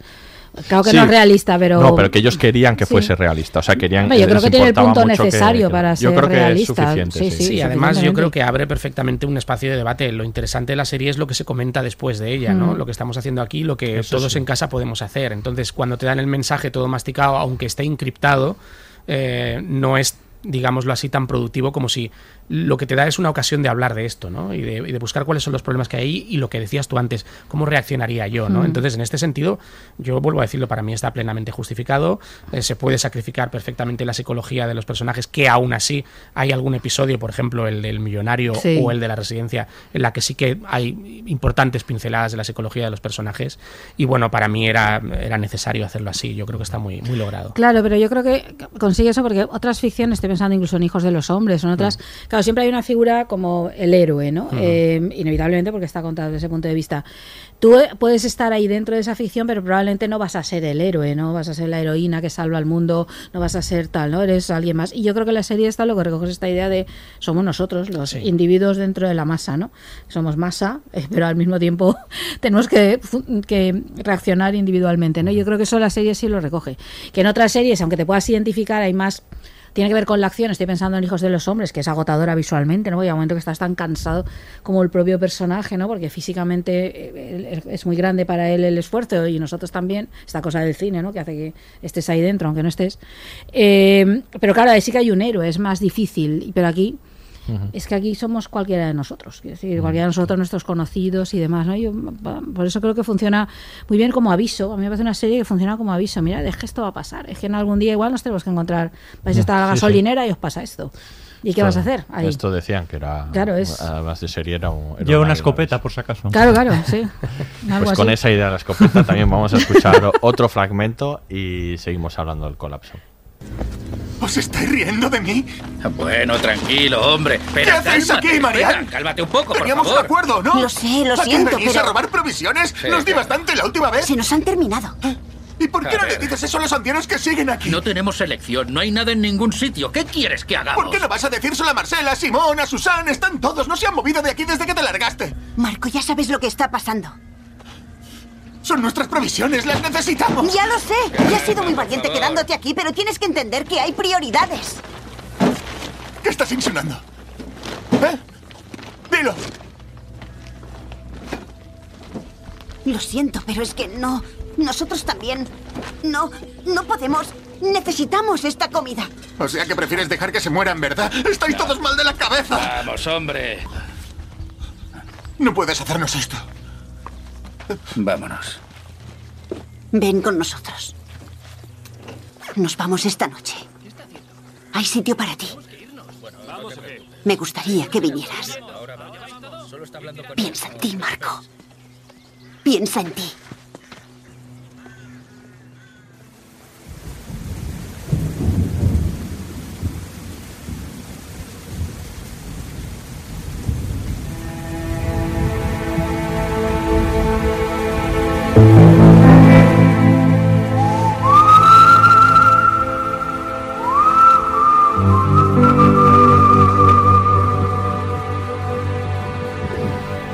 Voy cabalgando hacia el sol. Sí, realmente. Ponte el. Pues escuchábamos, ¿no? El final, sobre todo, de este fragmento de audio. Piensa en ti, ¿no? Sí. El individualismo, el egoísmo también frente al altruismo de Marco en este capítulo sensacional de la residencia que te pone los pelos de punta, ¿no? Y, y bueno, son, son planteamientos que hace, ¿no? Este individualismo frente a la cooperación, el egoísmo, el altruismo, ¿no? Y cómo como bueno diferentes formas de hacer una situación de crisis de este de este em, de este calado que bueno ya hemos comentado un poco y que habla de, de esta situación en la que ellos decían eso, que no, no, no era una serie sobre el egoísmo, que también aparecía la ayuda mutua y sobre todo que es muy interesante una idea en la que ellos dicen que, que- que dependeríamos uno de otros porque no hay villano tampoco, o sea, no, es que esto es una idea interesante de este tipo de distopías, no hay un villano, no hay alguien a quien dirigirse, no, no hay nadie apretando la bomba del botón nuclear, no hay aliens, no hay zombies, es simplemente lo único que queda es el trabajo de unos con otros si quiere sobrevivir, ¿no? En este caso. O a aferrarse al individualismo y, y tratar de, de eso, de, de sobrevivir eh, frente a los demás. También, que esto es tan propio también de estas ficciones que hemos visto de, de zombies, ¿no? De, Sí. de Walking Dead. Y, y Hombre, lo que pasa es que ahí con los zombies, claro, como son zombies los otros, pues eh, es Sí, pero ¿no? bueno, de The Walking Dead, por ejemplo, donde la idea es que el, el monstruo, el zombie, Sí. es el, el propio ser humano ser más que el zombie, ¿no? Pues se trata un Hombre, poco esa es la idea de esto, central, ¿no? sí. Sí, bueno, y deshumanizas un poco también al enemigo y entonces te resulta más fácil, Claro. ¿no? Aquí el problema es que tienes que combatir con tus congéneres, ¿no? Eh, las cuatro frases que le dice ella a él son demoledoras, ¿no? Además yo creo que incluso cambia el tono o el volumen, ¿no? En ese momento baja la música, el ruido de fondo y son cuatro sentencias muy fuertes que a él le hacen hacer clic en la cabeza, ¿no? Y entonces él empieza a pensar en sí mismo y toma una decisión que no podemos sino juzgar eh, completamente razonable, ¿no? Porque la situación en la que vive es desesperada y cómo hay gente que le ayuda incluso a tomar esa decisión, ¿no? La señora que está en la habitación que siempre pide que le pinte en la ventana, ¿no? Es decir, hay gente que, bueno, que asume las circunstancias y da un paso adelante también, ¿no? Que es una cosa muy característica de nuestra especie, este altruismo suicida, vamos a decirlo así, ¿no? Sí. El sacrificio es una cosa que también entra dentro de la parte positiva de un individualismo eh, responsable, ¿no? Sí, yo, yo no sé si la decisión es razonable, yo creo que es inevitable. Inevitable, quizás. Claro que una parte de, de situaciones límite está no solo la de decidir, o que a lo mejor ni siquiera decides, o te ves arrastrado si eres de los que coge un arma y mata o Mm. no, sino también el hecho de que a veces tienes que hacer cosas Sí. Mm, terribles.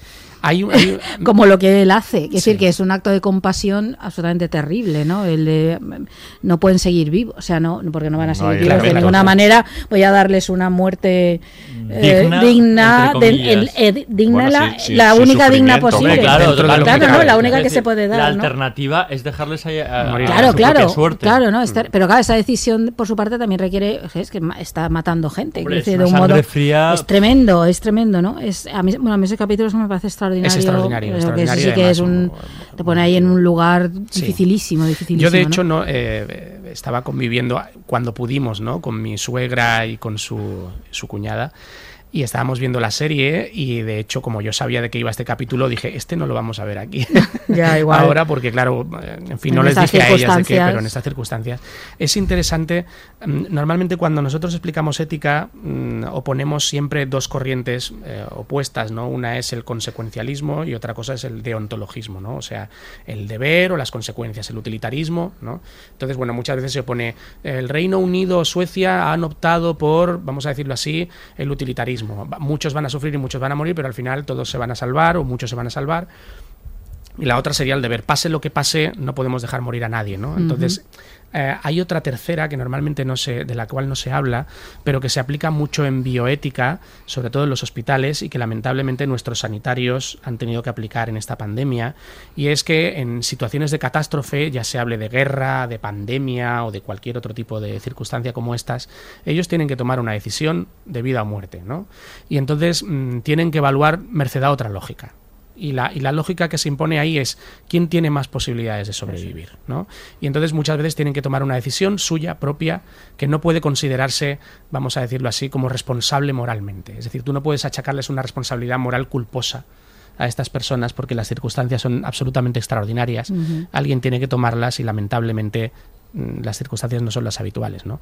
Cuando se vuelven las etapas de normalidad, que yo sí que sería culpable, una dejadez culpable, que es probablemente lo que ha pasado en el abandono de las residencias. Totalmente, claro. ¿eh? que es otra cosa distinta, ¿no? Pero en esas circunstancias, bueno, pues a veces hay que tomar estas decisiones y Mario, creo que se llama el protagonista, eh, las toma, ¿no? Y es muy dolorosa, pero es muy real.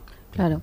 Sí, porque está también ese sentido de la responsabilidad, ¿no? El, que otros no hacen, ¿no? Pero él sí eh, asume la responsabilidad y dice, bueno, pues tengo que hacer esto, tengo que hacerlo, aunque sea doloroso y pierda un poco el alma en ello, ¿no? Pero no le queda no le queda otra, ¿no? Pues ese capítulo golpea mucho. Y por eso también es necesario, por lo que hablamos antes de la más el individuo, claro que haya capítulos con personas o con individuos singularizados que te permiten el ejercicio de identificación o no. Ese caso es absolutamente imprescindible que esté centrado en él, ¿no? Y vemos y sobre todo yo creo que hay por ejemplo el plano secuencia el verle todo el rato recorrer los pasillos de Hmm. la residencia subir bajar entrar salir es importantísimo porque nos permite estar con él en la soledad esa en la que está no y, y, y entender todo ese valor de los espacios que ahora ahí se nota mucho más probablemente que en otros capítulos porque es ese espacio no a mí y, y funciona muy bien no funciona esa relación que él tiene y le vamos acompañando todo el rato no y, y ahí yo creo que es muy importante porque ese por ejemplo ese es un capítulo que a lo mejor ese plano secuencia podría justificarse menos porque son circunstancias muy concretas que tú podrías ir perfectamente, bueno, plano con el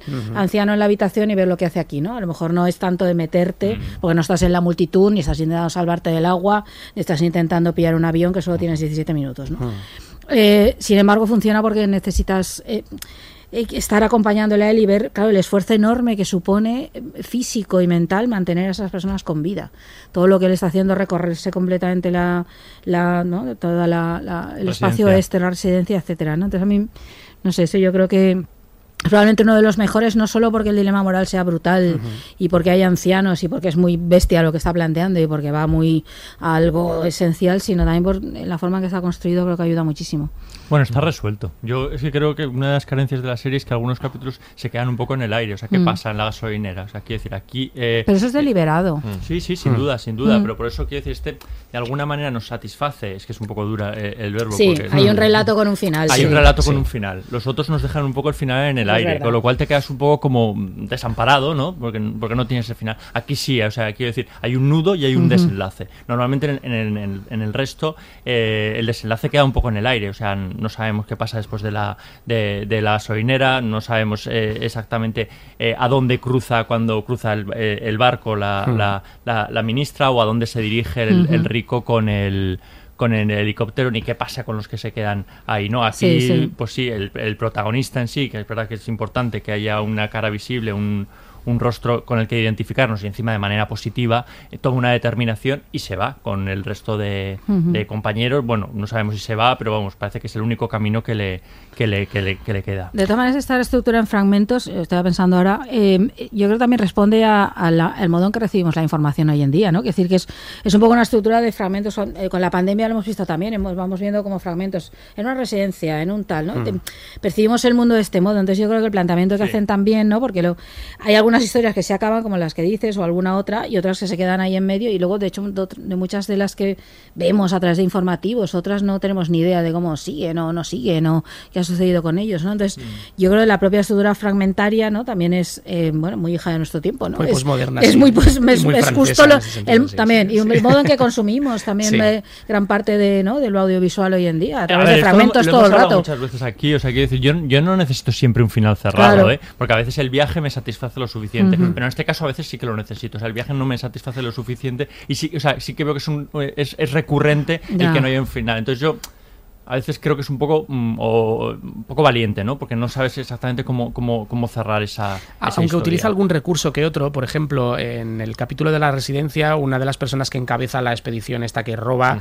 es el señor de la gasolinera. Sí, sí, sí. Y en, en Pero la- lo encontramos en el camino, no Claro, sabemos. no sabemos qué ha pasado. Y luego en Y el- la central nuclear Mm.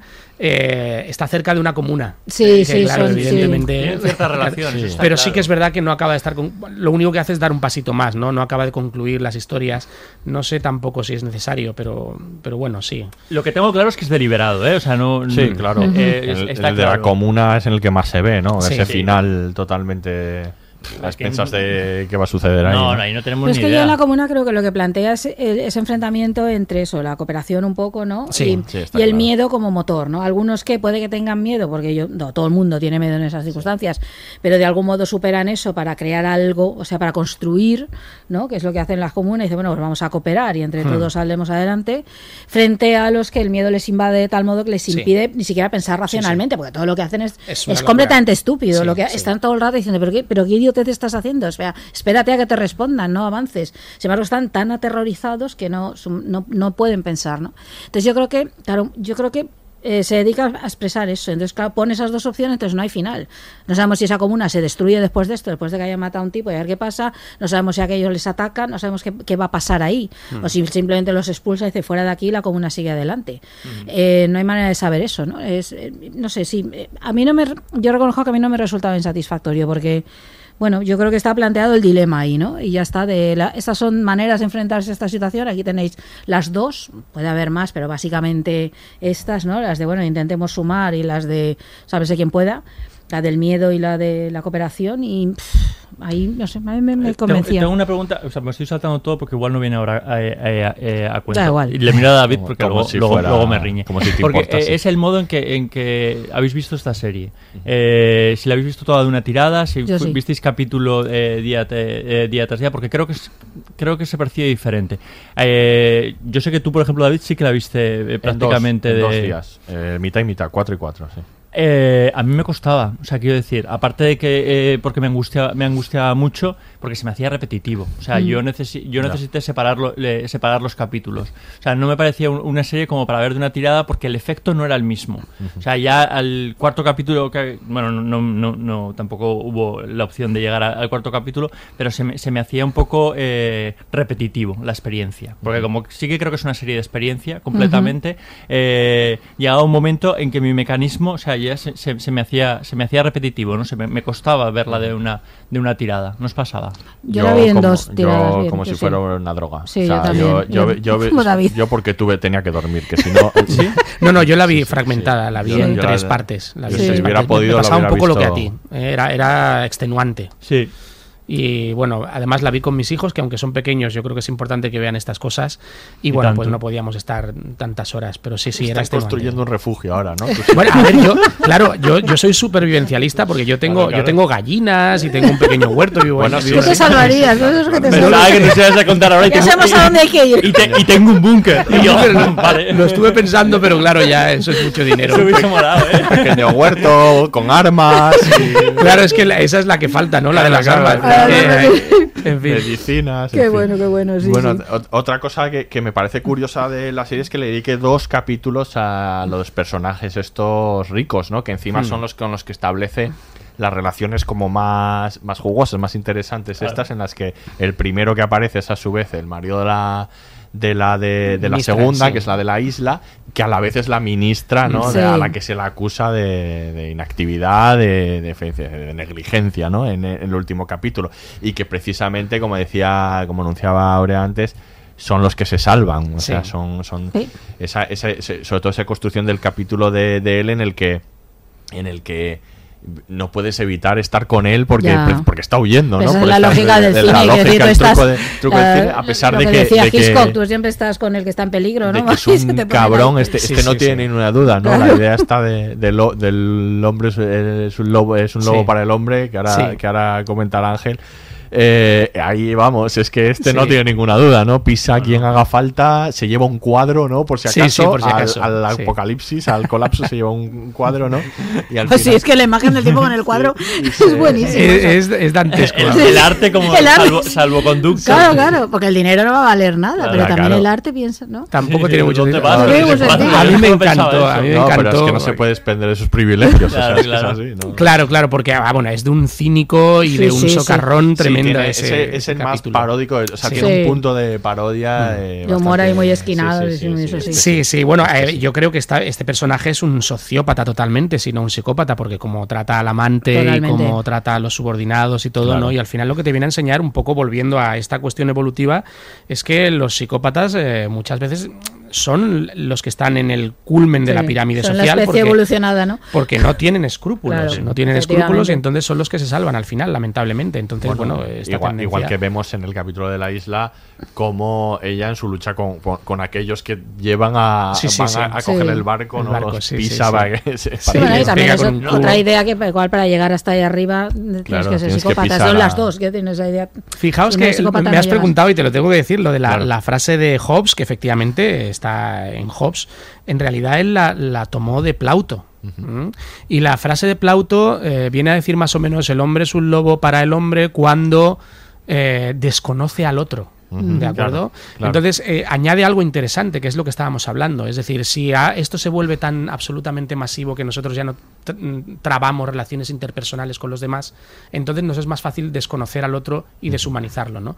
Y es lo que se está viendo ahí fundamentalmente con esta- este tipo de personajes que no tienen ningún escrúpulo, que a mí me parece maravilloso el, el momento en el que el conductor le dice, bueno, pues me despido o, lo de- o estás despedido y entonces el otro se va y ahí ves como dices, bueno, te acabas de quedar sin tu sustento. Luego al final consigue el avión, Ujú. efectivamente, pero, pero bueno, el hecho, yo pe- pen- pensaba que iba a haber un poco de justicia poética ahí, Mm. ¿no? Y el tío se iba a quedar colgado, pero Lo la pensamos serie, todos, es Sí. la serie aquí es cabrona, ¿no? Sí, Porque sí, te es dicen, cabrona. no, Sí, tranquilo sí. que van a salir adelante. Sí, sí. Sí, estos se van a salvar, como probablemente será en la realidad. No, sí, en la realidad sucediera eso se van a salvar. Hombre, si alguien tiene Tienen ya hecho un búnker, un- son ellos, ¿no? Un- Sí. Tienen su avión, sus medios, su. Tú y yo no lo tenemos, Aurea. No, no, no, yo, yo creo que en el él ya lo colapso. tenía previsto, porque de hecho, quiero decir, Sí. eh, estaba estipulado que, el- que alguien le fuese a recoger, con lo cual ya, ya tenía previsto una posible salida. Lo, lo que pasa es que no le, no le sale bien, pero busca la manera, ¿no? Sí, sí, sí. No, yo creo que yo si me da un colapso, yo creo que me quedaré en mi casa diciendo, pues mira, o sea, que hasta que hemos llegado yo, o sea, mataos. Es que ¿dónde voy yo con Mataos, o sea, es- yo no es sobrevivo que ni dos días. Él sabe dirigir un helicóptero, pero Claro, claro, o sea, una, avioneta, que es lo que yo- tiene. Yo dónde antes voy con sabía, pero, en mi casa, pero mira, ahora desde hace un rato el, el, el huerto de Ángel no, no tiene Corre mala peligro, pinta, ¿no? tiene mala pinta, ¿eh? Ahora Sí, que lo sí. digo. La comuna la podemos hacer ahí, ¿no? Bueno, os digo que tengo hasta tengo una piscina, pero la piscina es natural. Bueno, cada es vez decir, que no pinta tiene mejor cloro. esto. No tiene- encima- Claro, o sea que puedes incluso beber de ella, ¿no? Es una Qué cosa- maravilla. Madre mía. Sí. Yo creo también que el incluir lo- esto, los personajes de los ricos, eh, es que era necesario un discurso que, y que hablara un poco de diferencias sociales, claro. Porque todos los demás se hablan de la masa, ¿no? De los, o sea, ¿qué pasa si no hay eh, petróleo, si no hay eh, alimentos, si no hay energía, si no hay tal? Y ahí no, no, no es difícil colar, digamos, en, en- en algo que tú cuentas, una secuencia de 20 minutos. Eh, la- es- las diferencias sociales. Entonces yo creo que era imprescindible que eso estuviera, ¿no? Claro, yo supongo que así es la manera de, de meterlo con dos personajes, además vinculados entre sí, que eso también es esa idea de eh, todos están como vinculados entre sí, todas las élites tienen vínculos, ¿no? Es verdad, y son un poco siempre los mismos, de algún modo, ¿no? Claro. Como es habitual, ¿no? Y entonces ellos se, eh, se salvan. No solo eso, sino que también tienen en sus manos cambiar las cosas, que ella es ministra, yo esto Sí. me parece muy relevante. Que sea ella, que decir, porque en, en su mano de algún modo está cambiando, más, en, Sí, sí. más que en nuestras manos. Sí, sí. Eh, no, una ministra no lo puede todo, pero algo más que nosotros sí podrá, ¿no? Y sin Claro, embargo, no ejerce. De Pues- hecho, tiene Eso. contratada ese seguro de vida, es Claro. decir, que es Claro. consciente de lo que pasa, ¿no? Yo claro, Lo vincularía un poco con la serie Succession también, ¿no? Ah, sí, sí. Porque ah, es una clase completamente apartada de los Sí, problemas sí, de los mortales mundo, y, sí. Totalmente. y- y ellos tienen su propia lógica, ¿no? Sí, sí, sí. Pues vamos a escuchar ahora el último fragmento y hablamos también de ese último capítulo. Es, es- es- es una ilusión total, un engaño, ¿vale? Bueno, entiendo que tenga que mentir porque es su trabajo, ¿eh? Y por otra parte es un poco prisionera de un sistema, es completamente prisionera de un sistema que no está al servicio del hombre, del ser humano, que no está al servicio del interés general y ni de la vida. Verá, trabaja usted para un sistema mortífero cuyo único objetivo es preservar los intereses y privilegios de una casta. Y digo casta, no clase, una casta dominante, ¿eh? que solo busca su beneficio. Estamos en un callejón sin salida, pero eso la señora ministra no se lo va a decir porque tiene que mentir, porque no puede decir la verdad. Porque si seguimos con este crecimiento, colapsamos. Y si detenemos este crecimiento, colapsamos. Vamos a vivir el colapso de nuestra civilización. Exijo al poder público, al gobierno, una inversión millonaria en un esfuerzo de guerra histórico para intentar crear una sociedad sostenible. ¿Vale? Y si los políticos no asumen su responsabilidad, habrá que imponérsela. Aunque sea por la fuerza, como hoy. Porque estamos hartos ya de ver cómo esta gente, esta gente juega con nuestras vidas. Ya basta. Y les doy un consejo. Anticípense a lo que va a pasar, porque la catástrofe es inminente y las consecuencias serán desastrosas. A ver, ¿qué les pido que hagan? Intenten reorganizarse, intenten crear equipos, eh, eh, eh, redes de ayuda en las ciudades, ¿eh? en los pueblos, en, en los barrios. Necesitamos urgentemente. Necesitamos ganar en autonomía. Tenemos que salir sí o sí del sistema que conocemos. Y tiene que ser hoy, no mañana.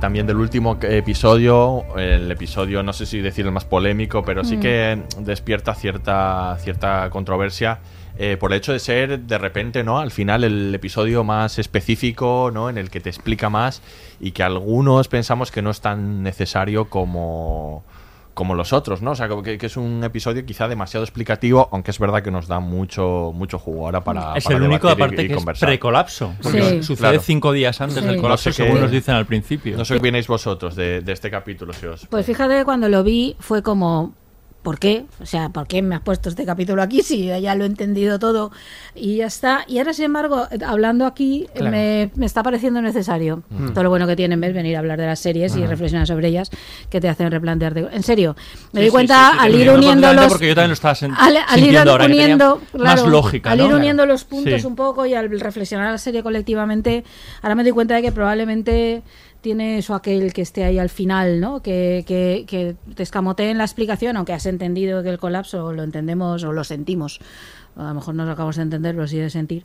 Pero sin embargo, ahí tiene sentido. Tiene sentido que sea la ministra, Claro. por ejemplo. Tiene sentido que sea la mujer que hemos visto. Tiene sentido esas cosas. No sé, acaba de. A mí, Sí. a mí va, yo creo que es absolutamente necesario, primero porque plantea que hay gente que ya está avisando de esto, que hay gente que lo sabe, en este caso la ministra, y cómo funciona la lógica mm, de los medios de comunicación de masas y cómo reacciona el público a mí me parece muy interesante, ¿eh? porque no sé si os fijáis que reaccionan a los chistes del cachondo, Mm. eh, a, a- a las interjecciones del presentador y siempre aplauden un poquito, ¿no? Y cuando habla el científico, pues entonces ves las caras, porque es interesante, se hace una especie de recorrido, ¿no? Sobre las caras del público y ya están un poco acongojados y entonces cuando acaban le aplauden, ¿no? O sea que está sugiriendo un poco que es fácil conducir, conducir masivamente a la gente eh, según los estímulos que les estés dando, ¿no? Y bueno, pues eh, también es interesante saber cómo es prácticamente imposible eh, escapar de esta lógica del colapso, ¿no? Porque eh, cuando dices las verdades quedas como un loco, eso se, se lo dice la ministra, ¿no? Y te has quedado como un imbécil, lo único que haces es reforzarme a mí.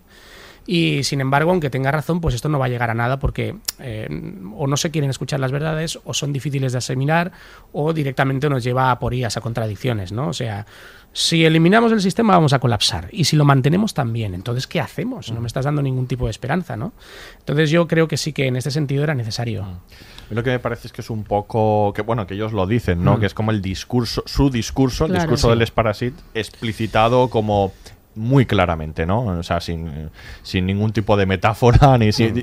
y de hecho ellos lo dicen, dice, lo que dice Jax es exactamente lo que pensamos nosotros, ¿no? Que las instituciones eh, no solo han sido negligentes, sino que no están preparadas para la situación que, que va a llegar, ¿no? Y, y que los medios de comunicación no ayudan, desde luego, en absoluto en, en- en esto, ¿no? Que por este programa precisamente que vemos, Sí. lo que dice es que está hasta la parodia, ¿no? O sea, Sí. en el que el presentador se ríe, ¿no? Hace bromas con el asunto y demás, ¿no? La responsabilidad también de los medios de comunicación está aquí. Sí, sí, está, está claro. Yo creo que es el capítulo aparte que más nos conecta con cierta realidad, ¿no? O sea, quiero decir que es la, la que vivimos, la de esos, esos políticos que no asumen lo que... A ver cómo lo explico.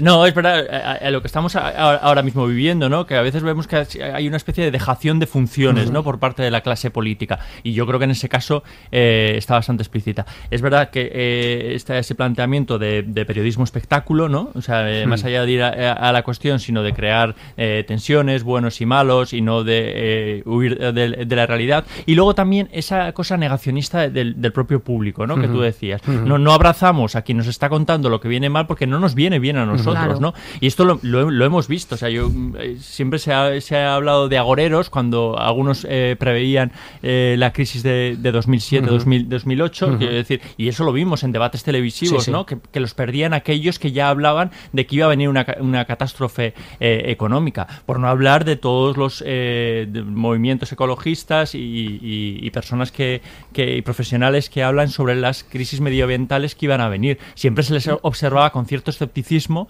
como ocurre con, con este capítulo. Entonces, igual es el que menos nos sorprende, puede ser, porque es el, el que estamos más habituados, la verdad. O sea, solo Sí. hay que encender, poner la televisión para ver un debate de estas características. O sea, quiero decir, nos recuerda mucho a nuestra propia, a nuestra propia realidad. Sí. Bueno, eh, es verdad que eh, al principio, eh, como espectadores, percibimos como que nos están mascando la serie y que igual no necesitamos que nos den esa, en esa explicación. Pero luego sopesado no está mal porque es verdad que une un poco todas, todas las piezas y le confiere ese carácter ¿no? de dar cierta, cierta lógica ¿no? Sí. y poner cierto contexto. Que eso Y, está lo- bien. y luego es importante que sea el final. Si se hubiera Sí, sido el primer sí, capítulo, sí, no hubiéramos visto la serie.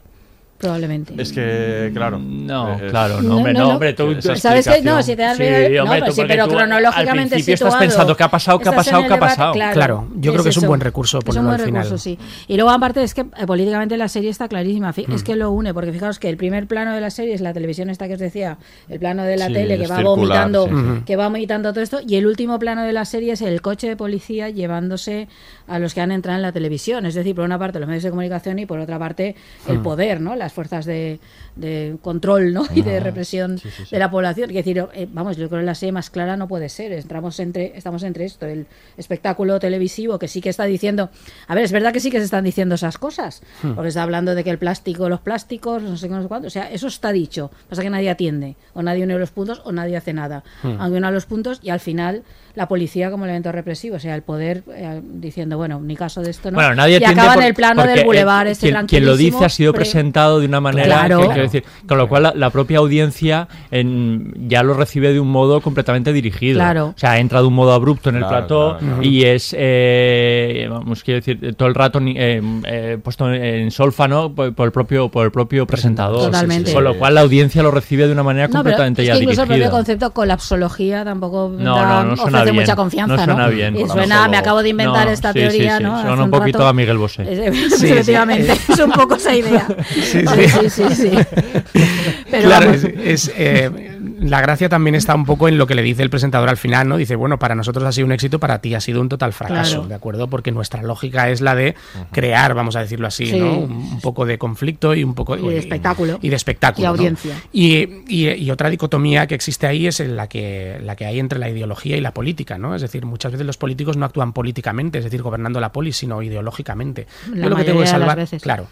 Entonces, no están pendientes de realmente gestionar un problema, sino de renovar cada cuatro años o cada cinco Hombre, yo años. creo que tenemos buenos ejemplos en Bueno, la realidad. claro, eh, en este ha- momento ha habido sí, carreras políticas que, que han fracasado por decir la verdad. La verdad, Sí, sí, con sí, lo cual totalmente. ese temor está ahí. Yo siempre me acuerdo de Gerardo Iglesias, que, volvi- Sí. que volvió a la mina, por cierto. Hay, varios ejemplos y aparte de es- diferentes tendencias políticas. eh, Sí, cuidado, o sea, Bueno, tú has nombrado, imagino que estás pensando en Pizarro, claro, Pizarro, sí, sí, por Pizarro eso. Solves, sí, efectivamente, sí, sí, sí.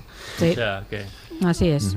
Sí, bueno, de- de- es que eso está explicitado ¿no? en, el, en la serie, ¿no? Esta ministra que, a la que Hmm. le acusa directamente de saber lo que está sucediendo y que luego, como has dicho, ella tiene un seguro. Claro que lo Hmm. sabe. Claro que lo sabe. Por supuesto, lo sabe mejor que nadie, ¿no? Pero ese, es- ese es el nivel de irresponsabilidad sabiéndolo. Y luego, bueno, es muy clave también el, el tipo de programa al que, eh, eh, que- que- al que va, porque es un programa que, que muchos podemos ver en programas que, que- que existen en España también. Sí. Y que, pero ¿a qué programa elige ir? A ese, porque es el que tiene audiencia, Claro. es el Claro. que ve la gente, no va Claro, a otro. es que ese es el otro grave problema de cómo hacer llegar los mensajes. es decir, tú puedes leer Infolibre, pero claro, ¿cuánta gente lee Infolibre que Claro. nos están contando todas estas cosas? Con datos, con ciencia, con todo este tipo de cosas, o irte a al, no, show, al- A Sálvame. show, a Sálvame, Claro. a contarlo. Que decir, por eso algunos, cuando unos políticos aparecen en Sálvame o gente que quiere Claro. contar algo, hay muchísimas críticas, pero otra parte lo piensas que si no, no va a llegar. Totalmente. ¿Quién Sí, va a oír sí. esto? Los que ya se lo saben. Que porque acaban, claro, acaban hablando para el público ya informado, que es lo que sucede con muchos de los medios. Pero este es un problema en este momento es insoluble. Con gran responsabilidad Yo- de los medios. A mí me, a ver, quisiera Y de los consumidores. También. Y de los Consumidores. Tienes siempre, razón, tienes siempre razón. apuntamos a los mismos y no es porque yo creo que es corresponsabilidad. Creo que hay una Sí, es labor co- de sí, hay una corresponsabilidad. Y vamos a sí, quitarle un cierto. poco, voy a ser ya un poco abogado del diablo, ¿no? No creo en la maldad intrínseca de los políticos, ni siquiera en el caso de esta señora, aunque tiene un seguro y tal. Yo creo que ellos seguían muchas veces por lo que se denominaba la ética de la responsabilidad, ¿no? Que decía Max Weber. Entonces ella, ella sabe que la lógica que está planteando el científico es inapelable. Si cambiamos el sistema, colapsará igual. O si intentamos un cambio revolucionario, vamos a tener un colapso, una revolución, y esto nosotros no lo podemos permitir. Entonces ellos siguen un poco pues este camino mastodóntico, no imparable, y saben que no pueden hacer grandes cambios porque grandes cambios traerán graves consecuencias, ¿no? Entonces, bueno, eh, ¿cómo hacerlo? Pues muchas veces abandonan, ¿no? Abandonan toda esperanza y sencillamente siguen la propia lógica para no meterse en conflictos, ¿no? Eh, bueno, hay gente que intenta hacer cosas, eh, generalmente se fracasa y esperemos que cada vez fracasemos mejor, ¿no? Como se solía decir. Igual sí. Pero Sí. Muy bien. Pues. Igual No- está no, la- como mensaje final, la verdad es que da, Ha quedado- así, da poca alegría. ha ¿no? quedado- ha quedado regular, pero- Pues no. Bueno, yo si queréis os invito a, a- a mi casa con las Con las gallinas. gallinas, mucho mejor. Y- no, no, y, y lo de la piscina natural me ha molado, Sí, también sí, te tengo sí, que sí. decir, ¿eh? La gallina me da un poquito más igual, aunque el huevo está bien. Bueno, pues si no os queda nada por comentar, nos Yo despedimos. creo que hemos dicho, ¿no? Casi Sí, yo todo creo que está casi todo. sí. Muy bien, pues nada. Bueno, que muy bien filming. Hay que decir. Sí, sí, Eso es verdad, eso es verdad. Por la Está muy sele- bien. qué ojo Sí, tuvo, ¿no? Por la se- es que Sí. creo que eh, llevamos ocho temporadas y no habíamos hablado en ninguna serie de, de, de filming. Cierto. Y, y bueno, yo creo que está teniendo un ojo. Está luchando aparte con contra plataformas mm, gigantes Sí. y ha, ha conseguido entrar en la conversación, que eso es muy importante, que una se- conseguir que una serie se meta en la, en la conversación. Yo creo que ha, teni- ha tenido mucho ojo y ha sido, y ha sido un acierto. Y no ha sido el único. ¿eh? Yo creo No, que no, merece la pena. Tiene un catálogo series. eh, Sí. donde hay varias series que seguro que volveremos a, Sí, a vale. caer en alguna de ellas. Sí, muy bien filming. Pues- Ese me parece un buen final. Mm, Vale. Pues con este patrocinio, final, final, no cobramos. O sea, no me da nada, ¿eh? Pero vamos, que si quiere Alegría. soy Eh. fácilmente sobornable. Pues nos despedimos Aurea, Miquel, buen comienzo de temporada, volvemos en el siguiente capítulo. Y eh, Ángel, muchas gracias por habernos acompañado. Muchas gracias a vosotros, ha sido un placer. Y aquí se despide el Laboratorio de Investigación de Series, el único podcast seréfilo que ya tiene un huerto al que ir en el colapso. Hasta la próxima. Todos los episodios y contenidos adicionales en podiumpodcast.com y en nuestra aplicación disponible para dispositivos iOS y Android.